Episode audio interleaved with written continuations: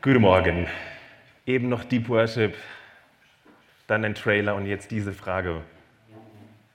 Wie wird aus einem normalen Menschen ein grausamer Mensch? Wie wird aus einem normalen Menschen ein echt grausamer Mensch, eine Bestie? Ehrlich gesagt hat mich genau diese Frage in den letzten Wochen öfter beschäftigt. Ich weiß nicht, dich vielleicht auch. Ähm, der Auslöser ist ja bekannt, ist der Krieg. Und natürlich auch diese schrecklichen Kreuzbilder der vergangenen Wochen, die Taten des russischen Militärs in Butscha und an vielen, vielen anderen Orten. Was bringt einen Menschen dazu, so richtig grausam, bestialisch zu handeln und zu leben? Ich weiß jetzt nicht zwingend die Frage des Lobpreises. Was? Was passiert da eigentlich? Ähm, der Neurobiologe Professor James Fallon hat diese Frage zu seinem Beruf gemacht. Professor, ich gehe mal zur Seite, da seht ihr den hübschen Mann. Sein Ansatz, er untersuchte die Gehirne von Gewaltverbrechern mittels Computertomographen. Das lief so, James Fallon hat zwei Gruppen eingeteilt. Die eine Gruppe von Menschen, deren Gehirnaktivitäten untersucht hat und die andere Gruppe. Die eine Gruppe, das waren die Gewaltverbrecher. Und er brauchte eine Kontrollgruppe, die Normalos. Die Normalos, da waren auch seine gesamte Familie mit dabei. Er musste halt, wie gesagt, die Leute irgendwo rekrutieren, hat er seine Familie mit dazu genommen.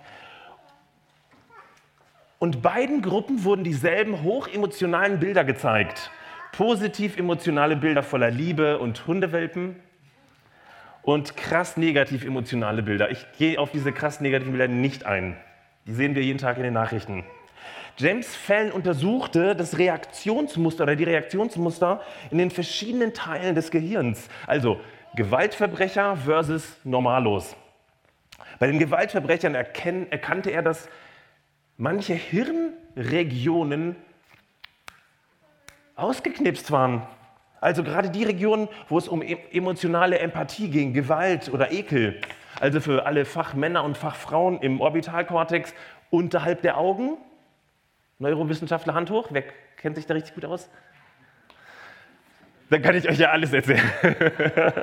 also Neuronalorbitalkortex und im limbischen System, das ist so ein schmaler Streifen, ziemlich tief im Hirn drin. Die Bereiche, die für das emotionale und das soziale Verhalten zuständig sind. Übrigens auch für die typischen Lebensfragen, wenn es um das Warum des Lebens einer Organisation, also das Why geht. Schnell stellte Fallon fest, die Gehirne von Gewaltverbrechern sind anders. Sie sind, Teile davon sind wie ausgeknipst. Doch bei der Untersuchung machte der Professor Doktor, der sympathische und durchaus lustige und gewitzte James Fallon die wohl krasseste Entdeckung seines Lebens. Als er die einzelnen Bilder durchgescannt und, und untersucht hat, gerade bei den Normalos, und das sah in etwa so aus, das sieht jetzt richtig cool aus, ne? Ich weiß gar nicht, ob das richtig ist, aber ich habe das zumindest gegoogelt, so in etwa. aber es sind ja so viele Experten, also von der müsst ihr mir glauben. Ähm, stellte er sehr stark im Stapel der Normalos fest und fragte er seitdem, Herr Leute, wollt ihr mir einen Streich spielen? Ihr habt mir gerade einen Hirnscan eines äh, Gewaltverbrechers bei den Normalos untergejubelt. Die Antwort vom Team? Äh, nein, das ist ein Scan von einem Normalo. Pause. Das ist ein Scan deiner Familie. James Fallon wörtlich Quatsch. Diese Person sollte nicht in der offenen Gesellschaft rumlaufen. Und so musste er die Anonymität, also jeder war anonym dort ne, ähm, gescannt worden, also die Tarnung des Namens abreißen, weil es ein Notfall war. James Fallon wörtlich, die Pathologie sah aus wie die der schlimmsten aller psychopathischen Killer. Und als er den Umschlag aufmachte, stand sein Name drin. Und es begann eine ganz schmerzhafte Reise in seine Vergangenheit. James Fallon forschte nach und stellte fest, große, bekannte amerikanische Psychopathen waren seine Vorfahren. Aber eine Frage beschäftigte ihn viel mehr als alles andere. Warum bin ich kein Psychopath? Warum bin ich nicht grausam? Und genau diese krasse Frage möchte ich heute aus Sicht des Predigtextes mit euch überlegen. Also von der anderen Perspektive, positiv betrachtet. Keine True Crime Stories am Sonntagmorgen. Positiv, lebensbejahend, lebensfreundlich, mit dem Blick wie weises, gutes Leben gelingen kann. Bist du bereit? Das ist der Predigtext. Es erweist der Gütige seiner eigenen Seele Gutes. doch schneidet sich ins eigene Fleisch der Grausame. Der Rückkopplung wegen gehe ich ein bisschen zurück. Es erweist der Gütige seiner eigenen Seele Gutes, doch schneidet sich ins eigene Fleisch der Grausame. Ja, so ein typischer Satz halt in den Sprüchen. Ne? So, hier die Guten, da die nicht so Guten. Das ist richtig, das ist falsch. Trotzdem scheint aus diesem Vers eine tiefe Weisheit. Und wie gut, dass wir uns als Kesselkirche, als gesamte Gemeinde aufmachen, bis zum Sommer uns dieses wirklich von den allermeisten völlig verschmähte Buch der, der, Sprüche anzuschauen. Wir wollen unter die Oberfläche, unter dieses richtig falsch, drinnen, draußen, unter diesen Dualismus schauen. Das ist unsere zurück. Geht es zurück? Da müsste jetzt eigentlich eine Folie von aber seht, habt ihr ja schon gesehen, von unserer Predigtreihe erscheinen bis zum Saisonende habt ihr wirklich die Chance, euch darauf einzulassen. Unsere Predigtreihe ist Lebensweise, Lebensweise, mehr als Sprüche geklopft. Und wisst ihr was? Diese Predigtreihe hat heute ein Evangelium für dich. Eine gute Nachricht, eine überraschend gute Nachricht, trotz des mörderischen Predigteinstiegs. Es erweist der Gütige seiner eigenen Seele Gutes, doch schneidet sich ins eigene Fleisch der Grausame. Lasst uns doch mal ein bisschen mit dem Vers arbeiten, oder? Manchmal muss man den so kneten, wie beim Teig, damit da was Gutes draus werden kann. Klassisch hier die zwei Teile, die sich gegenüberstehen. Ihr seht es, es erweist der Gütige seiner äh, eigenen Seele Gutes. Und eine zweite Teil doch schneidet sich, na zurück, doch schneidet sich ins eigene Fleisch der Grausame. Ich mache das mal klarer, und jetzt kann die Folie kommen, äh, wenn man das so ein bisschen umstellt. Der Gütige erweist seiner eigenen Seele Gutes, so gegenüberstellen, ne? und der Grausame schneidet sich ins eigene Fleisch. Also, wenn man das so ein bisschen liest, so nach dem Motto, der Gütige erweist sich selbst was Gutes, kann man auch übersetzen. Und der Grausame, naja, der macht sich selber fertig. Und wenn man das so aus einer unentspannten Position heraus liest, könnte man sagen, Leute, macht dich mal nicht so fertig, tu dir mal was Gutes. Das war irgendwie im Wellness-Bereich schnell, ne? Deswegen lohnt es sich, ins Hebräische zu schauen, sich diesen Text anhand von zwei Worten anzuschauen. Es geht im Wesentlichen heute um zwei einzelne Wörter. Zwei einzelne Wörter, die eine Welt eröffnen. Und ihr seht die hier. Der Gütige und Seele. Hier öffnet sich eine ganz große Welt. Meine Eingangsfrage war, wie wird aus einem normalen Menschen ein grausamer Mensch? Das Buch der Sprüche fragt anders, viel besser, viel zielführender für uns. Und nicht so eine True Crime-Frage. Wie werden Menschen zu gütigen Menschen? Oder ich frage heute, da haben wir das, das war von eben, wie werde ich ein gütiger bzw. barmherziger Mensch? Leute, genau über diese eine einzige Frage möchte ich heute mit euch nachdenken. Nicht viel, nicht viel, eine einzige Frage. Und dennoch weiß ich und glaube das zutiefst, dass diese eine Frage eine der wesentlichsten Fragen unserer Menschheit sind. Du musst nur in die Nachrichten gucken, manchmal auch ins Kinderzimmer. Wie werde ich ein gütiger bzw. ein barmherziger Mensch? Heute zwei göttliche Perspektiven zu dieser einen Überschrift. Punkt 1. Alles beginnt mit der Erkenntnis, ich brauche dich. Alles beginnt mit der Erkenntnis, ich brauche dich. Eines der beiden Worte, die, diesen hebräischen, die den hebräischen Leser sofort anspringen, ist das Wort, alle zusammen, Nefesh. Alle mal zusammen, Nefesh haucht mal aus und haucht mal ein. Das kann man Fesch oder Näfisch sagen. Da steckt das ganze Menschsein drin, in diesem einen Wort, in der ganzen Bibel. Jetzt kann man sozusagen sagen, jetzt machen wir das Ding zu und dieses eine Wort erklärt das Menschsein im Alten Testament. Das Wort ist das Nummer eins Wort im Alten Testament, wenn es um Menschsein geht. Es kommt 755 Mal in der, im Alten Testament vor. Nefisch kann einiges bedeuten, zum Beispiel Kehle oder Hals. Ich habe das schon gemerkt beim Sprechen. Ne? Nefisch. Da weht der Atem durch. Das Organ, Nefesh, die Kehle, das Organ, durch sie fließt im heißen Israel kühles Wasser hindurch, Lebenswasser. Frische Luft durchströmt die Kehle. Die Kehle, auch das Organ der Sprache und der Worte. Ganz wesentlich Nefesh. Nefesh kann auch das Begehren heißen. Wir kennen viele, selbst in der deutschen Sprache, emotionale ähm, Redewendungen, um das Thema Hals. Zum Beispiel einen dicken Hals haben oder etwas in den falschen Hals bekommen oder Hals über Kopf, verliebe ich mich in dich. Hals, den Hals nicht vollkriegen, kennen wir, ne? Oder Nefesh, das Leben. Jemand, der genügend Luft und Wasser in der Kehle hat, was hat er? Der ist lebendig. Der hat das Leben, ein versorgtes Leben. Ich habe genug, ich leide nicht Mangel. Und Nefesh, und jetzt hört mal, wie grundlegend das Wort sein kann, kann auch Seele bedeuten. Der Kern unseres Seins. Nefesh. Im griechischen Psyche, also Psychologie, wir müssen sagen Nefeschologie. So nennen wir es ab heute, okay? Und Nefesh, jetzt kommt noch eine Schippe drauf. Nefesh kann die ganze Person sein. Meine gesamte Existenz ist Nefesh. Nicht nur ich habe eine Nefesh-Seele. Oh, ich bin Nefesh. Das ist übrigens die Aussage eines Juden. Ich bin Nefesh. Merkt ihr, wie unfassbar weit und dicht dieses eine Wort ist? So stark. Aber wenn man sich die ganzen Ausführungen mal anhört, ein, ein zentrales Bild steckt immer dahinter. Es ist das Bild des heißen Israels, der brütenden Hitze. Das kennen wir ja gar nicht, ne? Guck mal raus, 6 Grad, 7 Grad. Es ist das Bild der heißen Sonne, die erbarmungslos auf mich scheint. Es ist das Bild der Wüste, der Wasserknappheit und mittendrin ich als Nähfisch. Wisst ihr, was das bedeutet? Ich bin bedürftig. Ich bin bedürftig.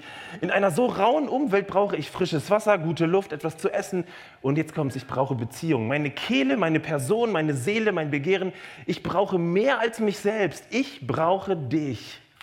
Das ist dieses zutiefst biblische Bekenntnis. Ich brauche dich. Ich brauche dich, Gott. Du bist das Leben. Du bist meine Quelle. Ich brauche deinen Atem, deinen Geist, deine Nähe, deine Worte. Und ich brauche dich, dich, dich, dich, dich, dich vielleicht auch, nein, klar, dich auch, hundertprozentig. Ich brauche dich. Das Leben im Alten Testament ist immer nur im Wir zu denken. Es geht gar nicht anders. Nefesh ist das Paradebeispiel für ein personifiziertes Ich brauche dich, ein Wir, angewiesen auf ein Du, gemacht zu einem Wir. Und im Predigtext spricht auf der einen Seite vom Nefesh und von dieser Bedürftigkeit, von diesem Wir, verletzlich, bedürftig, angewiesen, gemacht zum Wir. Und auf der anderen Seite, habt ihr ja gesehen in diesem Vers, geht es um das Wort Fleisch. Fleisch, ganz einfach. Eine Sache, keine Person, ein Gegenstand, ja, emotionslos. Kürzlich habe ich meinen Kindern eine Sendung ähm, aus dem Zoo gesehen, da wurde den Löwen so ein Stück Fleisch da reingehauen im Käfig. Die Kinder fragen Papa, woher kommt das Fleisch? Das ist ein anderes Thema.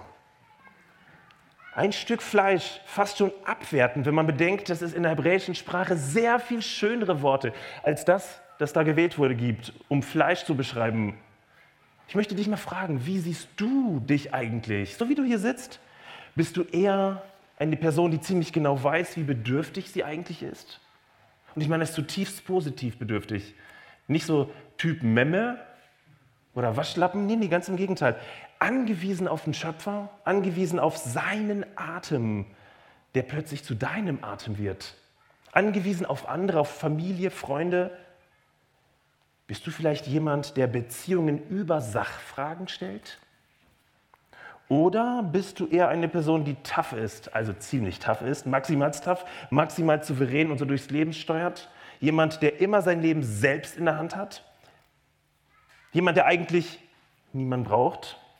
Jemand, der allein die Kontrolle über sein Leben festhält und es so ungern aus der Hand gibt. Schon krass, ne? Irgendwie ist das bei uns so positiv konnotiert. Ich habe die Kontrolle über mich. Dann kommt es dazu, ich habe die Kontrolle über mein Gegenüber, ich habe die, über die Themen, die wir sprechen, über die Zeit, die wir verbringen. Manche tun es ihrem Körper sogar an. Sie haben Kontrolle über ihren Körper. Ist das der Grund, warum ich am Ende eigentlich nur mir selbst vertrauen kann? Also das Gegenteil von abhängig?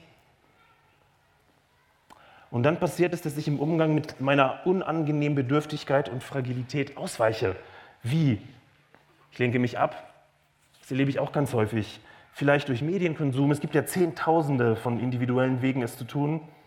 Ich habe dann zwar Kontakt zu anderen, aber ich gebrauche sie, damit es mir gut geht damit ich meine Ziele erreiche? Die Bibel stellt diese Frage nicht nur im Alten Testament oder im Buch der Sprüche. Es ist die Frage, die immer schon so wichtig für die Gesellschaft ist und heute für uns. Nicht, wie produzieren wir im Meer und vollkommen eine unabhängige Alpha-Weibchen Alpha -Weibchen und Männchen. Dann ist die Frage, wie werde ich ein gütiger und barmherziger Mensch? Das ist eine der zentralsten Fragen. Und vielleicht funktioniert das so wie beim Wort Nefesh. Das ist mein erster Punkt, den möchte ich dir mitgeben. Entdecke deine Bedürftigkeit. Das ist keine Schwäche, hier ist das eine Stärke, etwas Gottgegebenes. Entdecke deine gottgegebene Fragilität. Entdecke, du bist Nefesh, gemacht zur Gemeinschaft, gemacht zum Wir, bedürftig, angewiesen, aus der Quelle des Lebens zu trinken. Aber auch angewiesen in einen Wir-Kontext mit anderen Leuten, Freunde, Familie, Kesselkirchlerinnen und Kesselkirchler, Nachbarn. Wisst ihr, dahinter steckt das göttliche Bild der Gesellschaft. Ein zärtliches, liebevolles, kostbares und schätzenswertes Wir. Und zwar so eins. Healing Hands, kommt der Beamer? Wenn nicht, ist auch nicht schlimm, ich kann es euch erklären. Eine der einfachsten geometrischen äh, Formen, ein Dreieck. Gott, ich, andere. Das ist das Bild. Ganz simpel. Das ist Nefesh. Wenn du dieses Bild hast, hast du Nefesh verstanden. Wisst ihr, ich habe jetzt gerade viel von der Fragilität gesprochen. Das ist für Männer echt das Schlimmste überhaupt. Gehe weg mit Fragilität. Aber dieses Wir ist auch unfassbar stark, dieses Dreieck. Es hält dich fest in den schlimmsten Situationen deines Lebens. Dieses Wir ist stark und ist ewig. Ich möchte das nur an einer Sache deutlich machen. Was haben wir heute für einen Tag? Ein Palmsonntag. Heute ist der Tag, wir gehen gemeinsam in die Karwoche. Wir erleben, was eigentlich Jesus, Jesu Mission eigentlich war, die Zuspitzung all dessen. Schau dir mal an der Person Jesu dieses göttliche Wir an. Jesus bleibt die ganze Zeit seiner Gefangennahme und der Kreuzigung A bedürftig und B in Beziehungen. Ist das nicht verrückt? Jesus bleibt der Beziehung bleibt in der Beziehung und im Vertrauen auf Gott immer konstant. Mitten in der Gefangennahme, bis zum Schluss. Ich kann mich daran erinnern, als ich als Kind mir das immer wieder angehört habe, meine Eltern Kirchgänger waren. Und ich dachte so, what? das hat mich damals schon irritiert. Warum machst du das, Jesus? Alles Quatsch. Sag, sag ihnen, alles Quatsch, lass mich in Ruhe. Ich möchte nicht sterben. Nein, es ist ihm wichtiger als alles andere in der Beziehung zu bleiben, sogar wichtiger als sein eigenes Leben. Und wisst ihr, was Gott tut? Gott bestätigt sein Nefesh, sein Angewiesensein auf ihn. Niemand und nichts kann ihn trennen, nicht mal der Tod. Ein göttlich ewiges Wir. Also ganz mämmig kann es ja nicht sein. Und Jesus bleibt in der Beziehung zu anderen, selbst zu denen, die neben ihm am Kreuz hängen. Er könnte ja sagen, Leute, ich gehöre ja gar nicht hin. Und dann sagt er zu einem Massenmörder, wahrscheinlich mit einem ausgeschalteten, aus ausgeschalteten Hirnarealen, noch heute wirst du mit mir im Paradies sein. Er sagt zu den Leuten, die ihn töten, Vater, vergib ihnen, denn sie wissen nicht, was sie tun. Jesus lebt sein Näfischsein, sein In-Beziehung-Sein. Jesus umarmt seine Fragilität und kämpft nicht gegen sie an. Und Jesus war genau eins nicht, er war kein Kontrolletti. Also, er vertraut, er hat sich anvertraut, statt Macht und Kontrolle auszuüben, statt sein Recht auf Wahrheit durchzuboxen. Ich möchte dir mal sagen, liebe Näfisch-Gemeinde, das, was uns in dieser K-Woche gezeigt wird, ist, dass ein am Leben bleiben, ein in Beziehung bleiben, Gott so viel wichtiger ist, als Recht zu behalten, als Kontrolle über alles zu behalten. Nimm das mal in die Karwoche mit. Es ist ihm so viel wichtiger. Kannst du sagen, ich brauche dich? Geh mal kurz in dich. Kannst du das sagen, ich brauche dich? Ist das überhaupt dein Vokabular, wenn du betest? Oder eher, ich brauche dies und das? Ich brauche dich. Ich brauche dich, mein Schöpfer. Ich brauche dich, du Lebensquelle. Und ich brauche dich, dich, dich, dich, dich, dich. Krass, oder? Wie wird ein gütiger, wie wird, werde ich ein gütiger bzw. barmherziger Mensch? Schritt 1, Nefesh. Nefesh. Alles beginnt mit der Erkenntnis, ich brauche dich. Punkt 2, Alles verändert sich, wenn ich empfange und weitergebe. Alles verändert sich, wenn ich empfange und weitergebe. So, hier nochmal der Vers. Nein, der Vers ist nicht.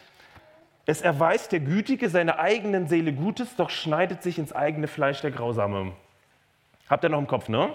Es erweist der Gütige seiner eigenen Seele Gutes, doch schneidet sich ins eigene Fleisch der Grausame. Das, ich habe ja gesagt, von zwei Worten gesprochen, die hell leuchten. Das eine war Nefesh, das zweite, das wie die güldene Morgensonne aufgeht, ist das Wort Chesed.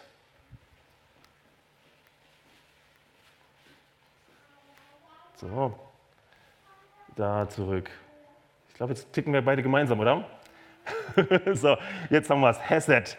Man kann das zum Beispiel mit Liebe, Gunst, Gnade, Güte, Wohlwollen, Barmherzigkeit, und sind wir bei den Worten, die ich eingangs gesagt habe, Liebe, Liebreiz und Grazie ausdrücken. Liebreiz und Grazie. Wer von euch verwendet dieses Wort im aktiven Vokabular? Dann üben wir es. Dreh dich mal bitte zum Nachbarn um und jetzt hör genau zu, was du ihm oder ihr sagen kannst. Liebreiz und Grazie durchströmt diesen Raum, denn du bist da. Sag das mal. Ganz.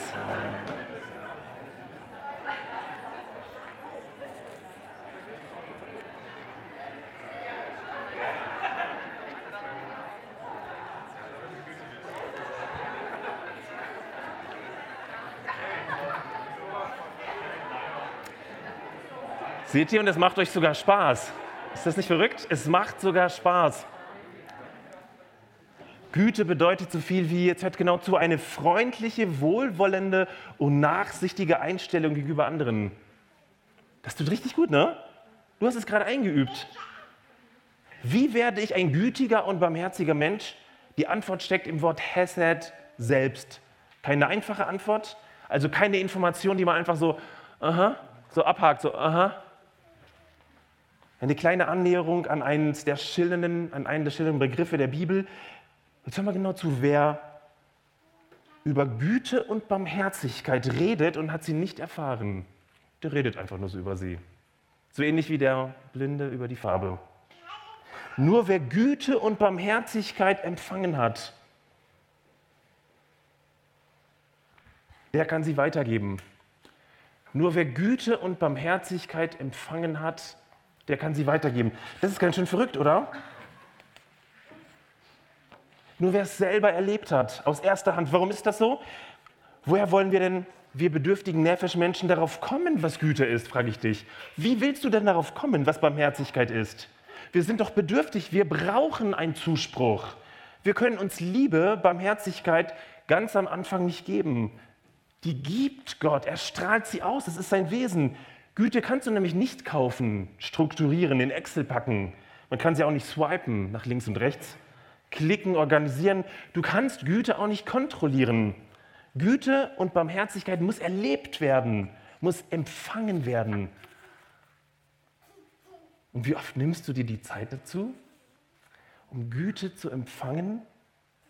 Die Güte und Freundlichkeit und Gegenwart Gottes in deinem Alltag? Wie oft gibst du dir das im stressigen Alltag? Nämlich, dass du als fragile Nefesh das Herz des Schöpfers auf dich ausstrahlen lässt und du berührt wirst. Wie oft bist du in letzter Zeit von diesem Gutsein Gottes ergriffen worden, gepackt, vielleicht auch berührt worden? Wie oft bist du von der Güte anderer Menschen gepackt worden, zum Beispiel deiner Familie, deiner Eltern, deiner Freunde? Leute, ich sage euch was, wir kommen selbst nicht drauf. Wir müssen das erleben, sonst ist es ein Fake.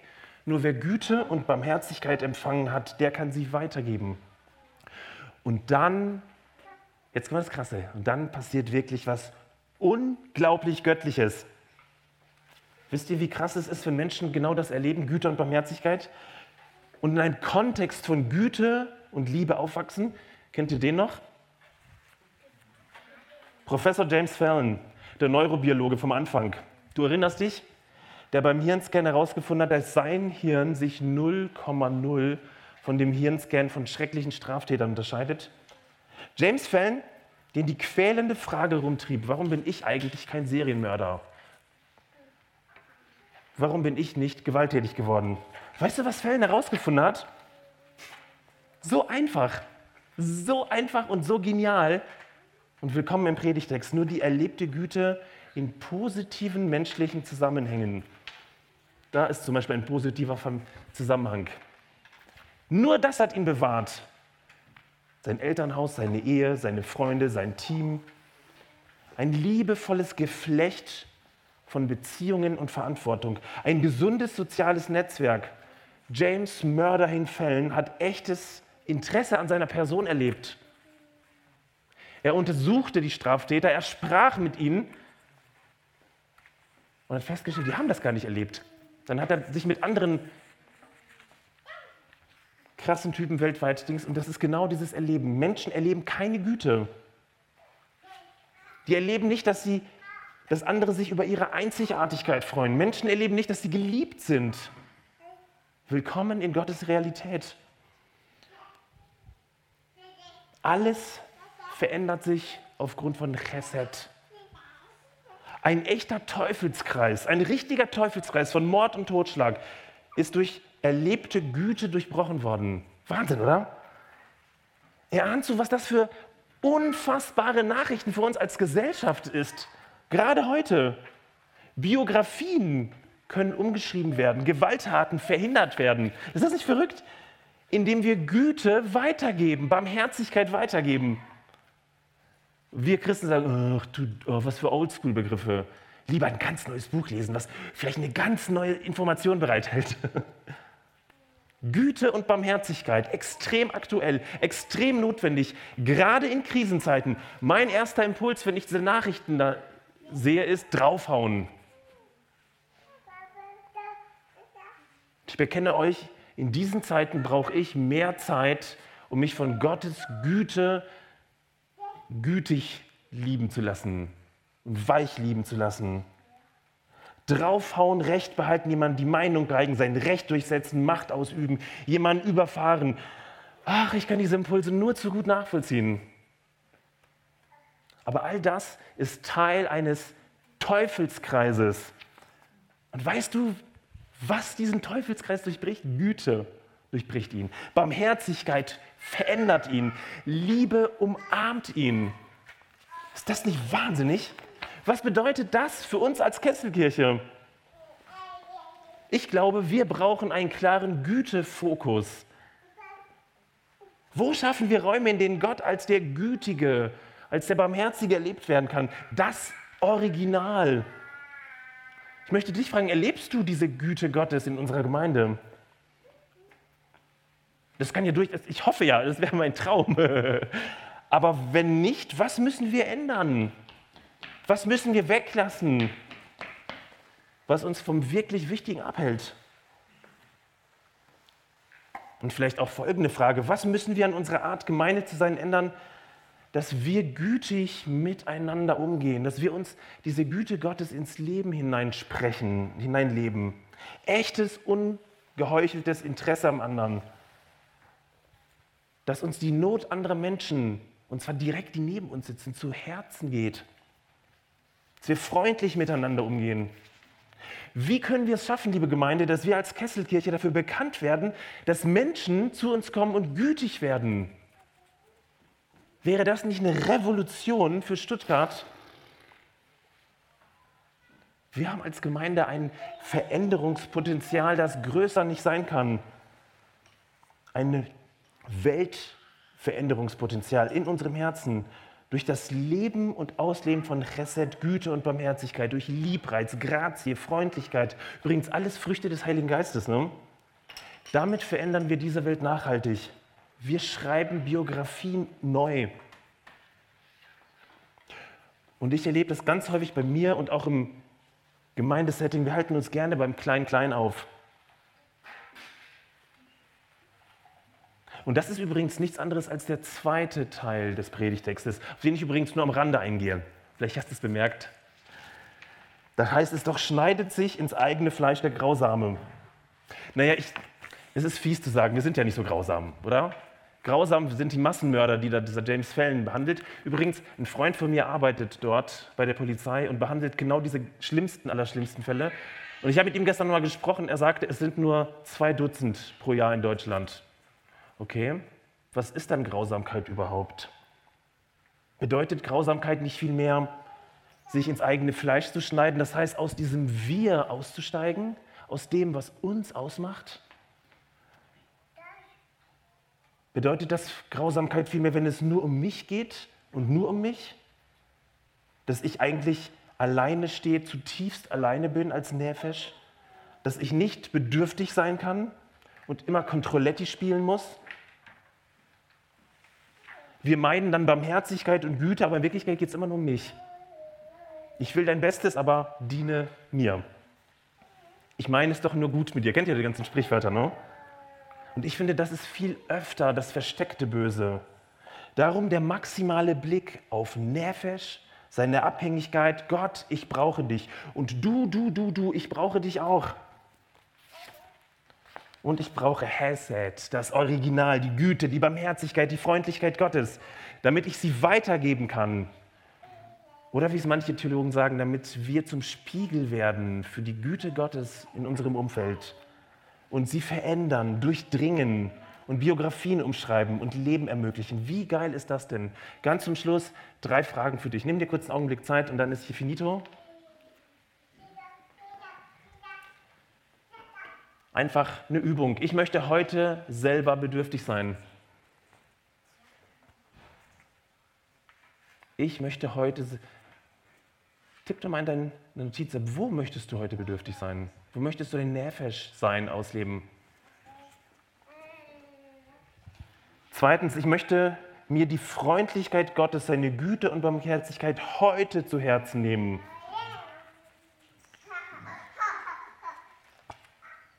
Heute. Ein guter Tag, Leute. Und ich möchte heute einer Person echtes, nicht manipulatives, nicht egoistisches Interesse zeigen. In Klammern auf Güte und Barmherzigkeit. Und wisst ihr was? Das Ding hat Strahlkraft, Veränderungspotenzial. Unfassbar. Ich lade dich ein, ich lade uns ein, das zu erleben und weiterzugeben. Amen.